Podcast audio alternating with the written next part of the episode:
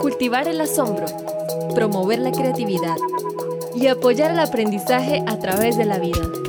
Por una ciencia al alcance de todas las personas. Fuentes confiables. Ciencia ciudadana. Con Alejandra León Castellá.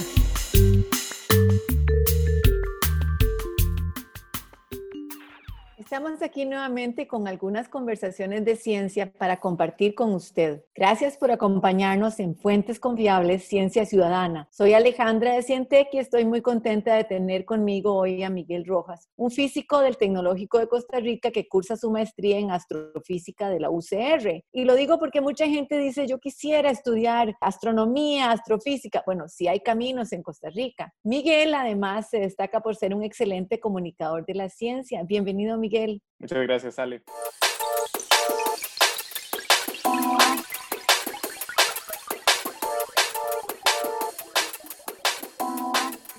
Y hoy queremos hablar del meteorito más famoso del momento, a que ustedes no saben, el meteorito que cayó la noche del 23 de abril del 2019 en Aguasarcas y ahora lleva ese nombre, Aguasarcas. Salió hace poco un artículo sobre ese meteorito en la revista Science Magazine de la AAAS, la Asociación Americana para el Avance de la Ciencia, y en ese artículo colaboró también la periodista costarricense Andrea Solano Benavides. Ese artículo nos ha dejado con la boca abierta y mucha curiosidad. Por eso invitamos a Miguel para que profundizara un poco en algunos campos. Para empezar, ¿podrías decirnos por qué se considera que los meteoritos son como cápsulas del tiempo? Sí, bueno, definitivamente el artículo está genial y definitivamente se lo recomiendo a todos que lo busquen porque es muy interesante.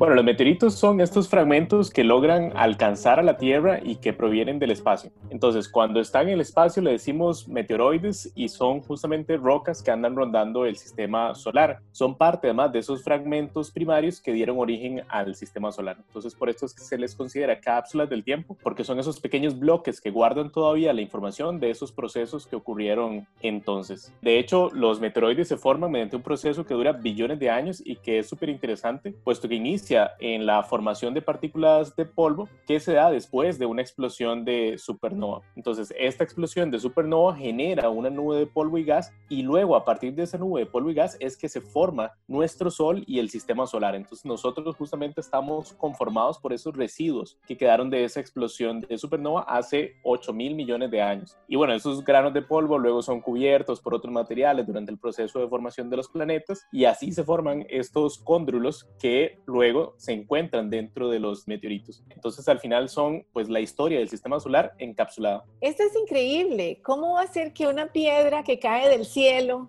nos traiga tanta información? Pero empecemos por una cosa. ¿Cómo sabemos de dónde vienen estos meteoritos? los meteoros en realidad pueden venir de fragmentos de los asteroides o de los cometas que chocan contra la Tierra. Durante la caída, gran parte del material se quema en la atmósfera, ¿verdad? Porque la misma fricción con el aire pues calienta esos materiales y la mayoría pues termina quemándose y de hecho es un proceso muy hermoso, ¿verdad? Que lo vemos algunas noches, algunos más grandes que otros, ¿verdad? Estas estelas de luz brillantes que podemos ver en el cielo. Los fragmentos ya una vez que llegan a la Tierra es lo que nosotros conocemos como meteoritos. Estos fragmentos de que luego chocan contra la Tierra se generan justamente durante colisiones entre asteroides que se dan mayoritariamente en el cinturón de asteroides que se ubica entre Marte y Júpiter. Esta es una región muy interesante del sistema solar porque es una región donde se conservan estas, estas rocas, ¿verdad? En algún momento pareciera que en ese lugar se iba a formar un planeta, pero producto de la gravedad de Júpiter, este planeta nunca llegó a formarse. Y entonces ahora lo que quedó es una región de escombros. Y esta región de escombros, de vez en cuando, algunos chocan entre ellos y algún pedacito sale disparado y tenemos la suerte de que llega a la Tierra. Ahora, qué dicha que no fue el asteroide completo el que pegó con la Tierra, porque si no nos hubiera pasado lo de los dinosaurios. Sí, definitivamente, es una buena suerte. Nos, nos llegó un pedacito. El artículo dice de manera muy graciosa que el pedacito era del tamaño de una lavadora. Me encanta. Y que se quebró al entrar a la atmósfera. Pero, ¿cómo se sabe de dónde vienen? Bueno, de hecho, en el caso del meteorito de Aguasarcas tenemos una ventaja y es que está muy documentado, ¿verdad? Entonces tenemos evidencias claras de que el meteorito sobrevoló por el Pacífico Central, cruzó el Valle Central y finalmente cruzó la cordillera y se estrelló contra San Carlos. Entonces hay videos, por ejemplo, de la Red Sismológica Nacional, del OPSICORI, que muestran el trayecto del asteroide. Entonces luego lo que se hace es como un cálculo a la inversa, ¿verdad? Sabemos dónde cayó, sabemos cuál fue su trayectoria al final y logramos entonces reconstruir de dónde es que viene este meteorito y bueno, por si fuera poco, y si durante el proceso de caída no logramos identificar esta trayectoria, también hay que considerar que las capas exteriores del meteoro suelen fundirse por la gran velocidad con la que chocan con la atmósfera. Y entonces quedan rastros en la superficie del cometa que nos dan información sobre la velocidad y la dirección de la cual venían esos fragmentos. Entonces, a partir de eso también tenemos pistas que nos pueden ayudar a saber de dónde venía este meteoro. Bueno, por dicha, cuando entran en la atmósfera también se quiebran. Entonces no nos cayó la lavadora completa, sino que cayeron los pedazos. y eso me parece muy importante.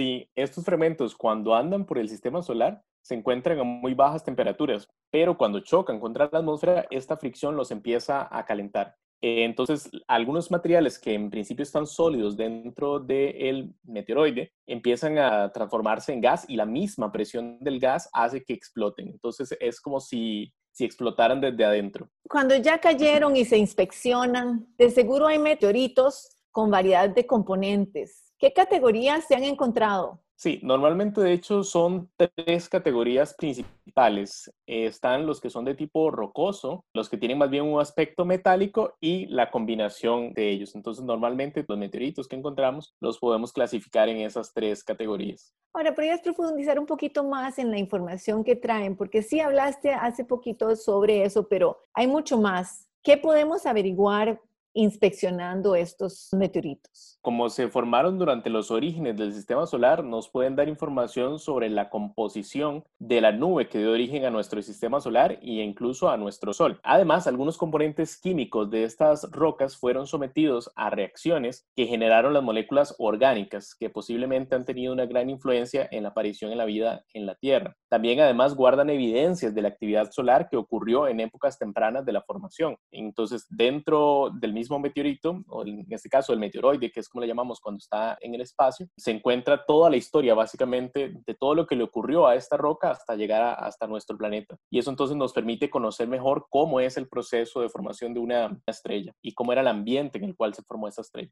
Es maravilloso pensar que todo esto es parte de nuestra familia, de nuestro espacio específico, del Sol y su influencia. Esta nube grande que formó todos estos objetos y que además nos formó a nosotros. Ahora, ¿Son huellas de componentes lo que traen los meteoritos o son los componentes en sí lo que se encuentra adentro? Bueno, esto depende del método que se utilice y el proceso de extracción, además que nosotros hagamos para detectar estos componentes. Entonces, por ejemplo, en algunos casos se utiliza una técnica que se conoce como fluorescencia de rayos X, que esta técnica lo que permite únicamente es conocer qué átomos hay adentro. Además nos dicen cuál es la proporción de átomos que se encuentran en el interior del meteorito. Sin embargo, no nos da información sobre los compuestos específicos. Entonces nos dice, no sé, bueno, este meteorito tiene carbono, tiene hidrógeno, tiene oxígeno, pero no nos dice específicamente qué están formando esos átomos. Lo bueno de esta técnica es que es una técnica no invasiva, entonces nos permite no tener que cortar el meteorito, podemos hacer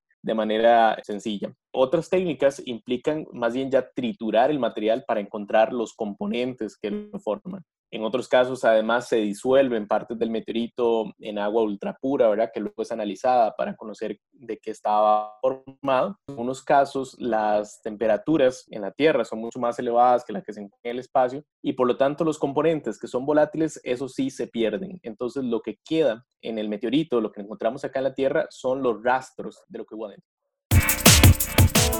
Bueno, y hablando específicamente de nuestro fabuloso meteorito Aguasarcas, ¿Qué es lo que tiene que es tan especial? El meteorito de Aguasarcas es una condrita carbonácea Las condritas son en realidad el tipo más común de meteorito y deben su nombre a la presencia de los cóndrulos. Estos cóndrulos son como pequeñas esferas que se observan dentro del meteorito. Tienen su origen, de hecho, en el proceso de formación en un ambiente de microgravedad. Es como cuando observamos una gota de agua con los astronautas en la Estación Espacial Internacional, donde esas mismas condiciones de microgravedad hacen que se vean como una bolita. Y estas bolitas todavía las encontramos entonces dentro de los meteoritos. En el caso del meteorito de Aguasarcas, tiene la particularidad de tener mucho carbón y esto es lo que lo hace especial. Pero además se encontró que no solo tiene carbón inorgánico, como el que podríamos encontrar en una mina, sino que además tiene moléculas orgánicas complejas. Y esas moléculas orgánicas tienen el carbón, pero organizado en estructuras junto a otros elementos como el hidrógeno y el oxígeno. Entonces, bueno, no solo se trata de un meteorito que tiene carbón,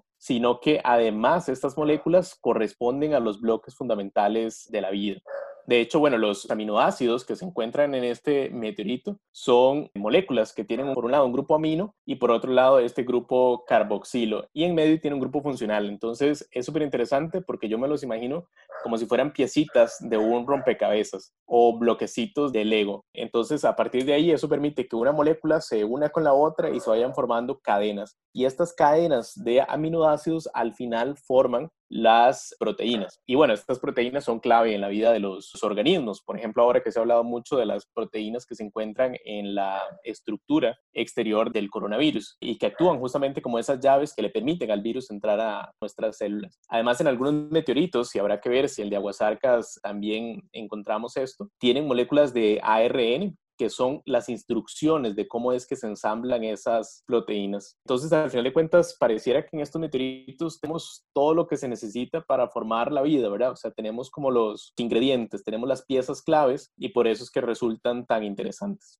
¡Wow! Es una historia muy emocionante hasta que llegó el meteorito de Aguasarcas. El más famoso de su tipo era un meteorito que cayó en Australia en 1969. Desde entonces, en un pueblo ganadero llamado Murchison. Interesante que aquí también cayó en un pueblo ganadero o por ahí, ¿verdad? En ese meteoro se encontraron también componentes básicos de la vida. Por casualidad, ellos recolectaron ese meteorito. Un agente postal lo mandó a todas las esquinas de la Tierra para que lo investigaran. Y eso mismo va a pasar, digamos, con el de Aguas Arcas, que lo van a estar investigando. Sin embargo, sabemos que al haber caído a la tierra, al haber estado expuesto al aire, etcétera, se degrada un poco la información que está ahí, se contamina un poco, ¿verdad?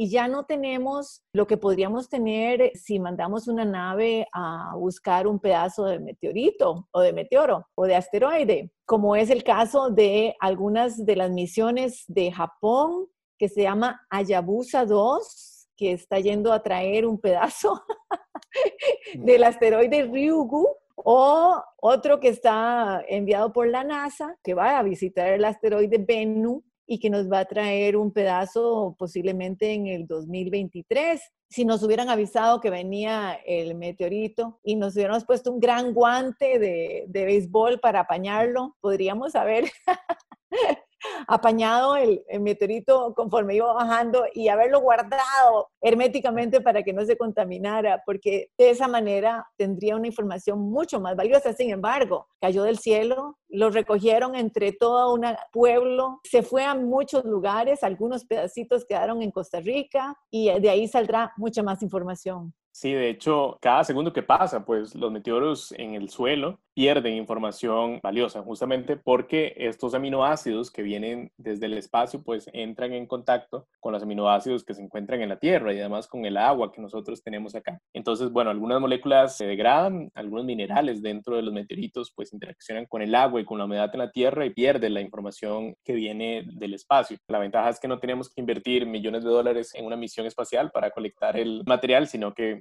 precisamente nos cayó del cielo. Comparando el meteorito de Aguasarcas con este otro que cayó en Australia. En ese caso, la ventaja que tenemos ahora es que hay equipos mucho más especializados que entonces nos van a permitir sacarle más provecho al material que viene del meteorito de Aguasarcas. Además, bueno, algunos de los fragmentos sí no los logramos atrapar en el aire, pero casi, ¿verdad? O sea, fueron colectados justo el día siguiente o justo los minutos siguientes a que llegaron a la Tierra. Entonces, pues se conservan en muy buen estado. De algunos fragmentos bastante grandes. Lo que sí es una lástima, bueno, muchos fragmentos salieron del país. De hecho, lo que quedó en Costa Rica, pues es una cantidad bastante pequeña del meteorito. Y en parte es porque, bueno, en el país no existe ninguna regulación que proteja esos bienes y su comercialización, ¿verdad? Entonces, básicamente funcionan por la libre. En algunos otros países ya hay algunas legislaciones más avanzadas que consideran estos materiales como fósiles que pertenecen al Estado o en algunos casos como un bien cultural que no puede trasegarse sin permiso, ¿verdad? Entonces, que se requiere alguna regulación. Pero bueno, supongo que en algún momento Costa Rica empezará también a trabajar en esto y a tener regulaciones asociadas a estos visitantes del sistema solar.